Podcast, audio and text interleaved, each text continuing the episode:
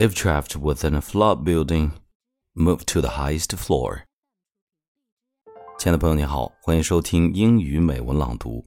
近日，河南多地发生的特大暴雨引发了极为严重的洪涝灾害。孟叔也收到了许多好友的问候和牵挂，再次感谢各位的记挂。希望所有人都能做好安全防护，照顾好自己和家人。今天我们来看，面对突如其来的洪水，应该怎样做？才能趋利避害，保护好自己。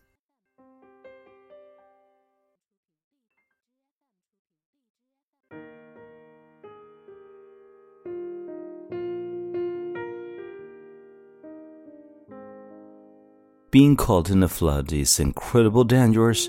Like many other natural disasters, floods can occur with little to no warning. Flash floods move quickly and have strong currents they're known to rip trees out of the ground, destroy buildings, and cause bridges to collapse. Of course, drowning is a threat during a flood, not only because there is so much water and it's moving quickly, but also because of what the water is carrying. Debris caught in the current can injure anyone in a flood water, making it more difficult to swim or tread water. Floods can cause power outages communication disruptions, traffic jams, and widespread destruction. And the flood itself isn't the only issue to contend with. The aftermath can be just as deadly, as it may not be possible to deliver essential supplies such as water and food to the area. If a flood warning has been issued, seek shelter immediately. Never attempt to walk swim or drive through floodwaters.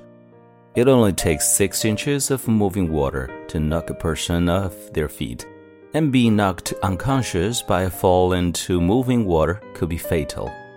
Additionally, as little as one foot of flood water can sweep cars away. Number 1. Avoid bridges that cross rapidly moving water, as flood water can cause bridges to collapse. Number two, listen to emergency broadcasts for the further instructions. If told to evacuate, do so. Number three, stay inside a car trapped by fast moving water. Only get out if the water begins to flood the car itself.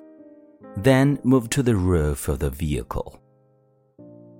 Number four, if trapped within a flood building, move to the highest floor. Do not go into the attic as it is possible to become trapped there without a way to escape. Only relocate to the roof if necessary. Once there, signal for help, such as drawing SOS on the roof. Number 5. Avoid power lines as they are often damaged or knocked down during strong storms and flooding.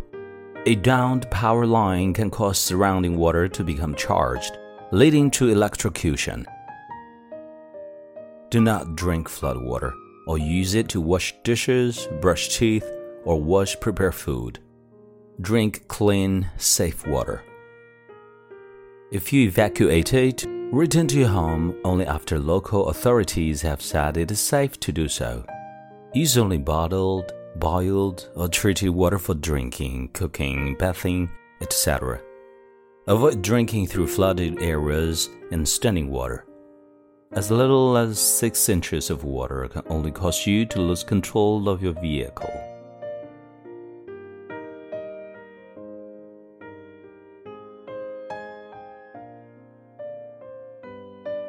你现在收听到的是英语美文朗读。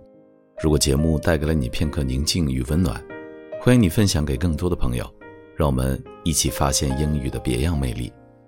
同时，也欢迎你在微信公众号搜索。英语美文朗读，来收听更多暖声英语节目。我是你的朋友孟非 Phoenix，and see you next time。